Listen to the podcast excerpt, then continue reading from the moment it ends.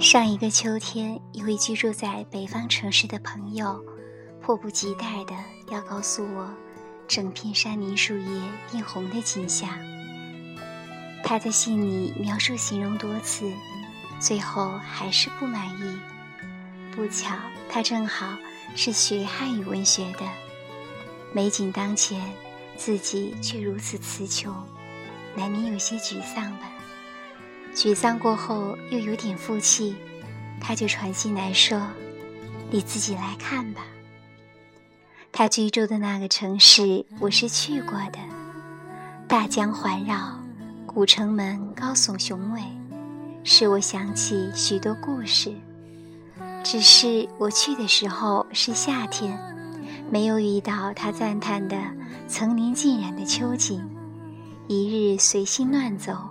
无意间到了城郊，看到农家田地里兀立着几尊高大、不雕辟邪，像狮子又像飞马，昂首阔步，向着苍茫云天。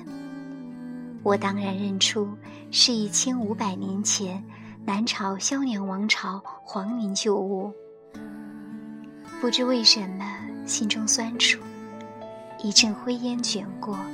是农民在辟邪旁用瓦灶小锅煮炊，鱼干豆豉，辛辣咸苦，热腾腾气味扑来，眼睛呼叫开饭，现是一片欢喜。其实没有什么故事沧桑。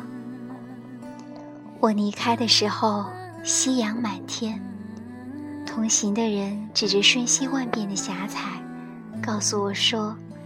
附近有山，名叫栖霞，山中有寺庙，也叫栖霞。栖霞或许并不专指西洋彩霞，许多文学里的栖霞，更多是有关丘陵经霜染成红、绚烂变幻、令人心醉的记忆。玄子。我很同情那个努力搜索字句，要形容美景，最终却陷于沮丧的朋友。我答应他，下一次会选一个秋天，去看一看栖霞。我可以想象无边无际的林木，几日里飒飒秋风走过，颤动飞扬起千千万万张叶片，整片山林。从靛绿变青，变橙，变黄，变紫褐，变绛着，变成一片纠缠的金翅艳红，一片迷离，一片光的闪烁明灭，如琉璃琥珀，如霞彩，瞬息万变，层层叠叠，交错摇曳，变成难以捉摸、难以形容的光与色彩的重叠变换。玄子，我们都无言以对，不是吗？我们或者沮丧，或者无奈，或者毫无缘由热泪盈眶，只是因为刹那间，心里什么就未开启的地方，忽然被触动了。我们刹那间懂了什么，却说不清楚。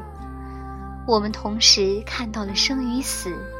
看到了盛望与凋零，看到了繁华与幻灭，看到了洪荒与劫毁，看到了终是因果，如此就在眼前。美如此来临，我们心中悸动，却无意名状。玄子，如果秋天在栖霞。你想，我会比那位学汉语文学的朋友找到更多形容色彩的词汇字句吗？如果秋天在栖霞，我们带去写生的颜料，可以足够描绘渲染树叶被霜染以后富丽灿烂的层次吗？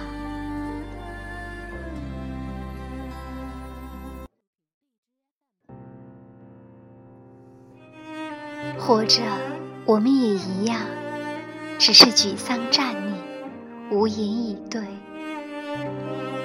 美使我们沉默，美使我们谦卑。美使我们知道生命同时存在的辛苦与甘甜，艰难与庄严。通过美，我们再一次诞生，也再一次死亡。下一个秋天，我们约定向深山走去吧，让自己在满山红叶前发呆，让自己词穷，让自己画不出一笔，让自己沮丧颓唐，但是也让自己领悟，我们看到的其实不是色彩与光的变化。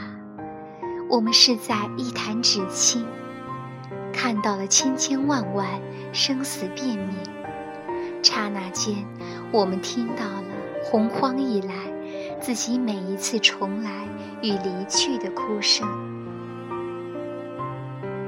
玄子，当千千万万枯叶从万山中飞起，当所有比美繁花。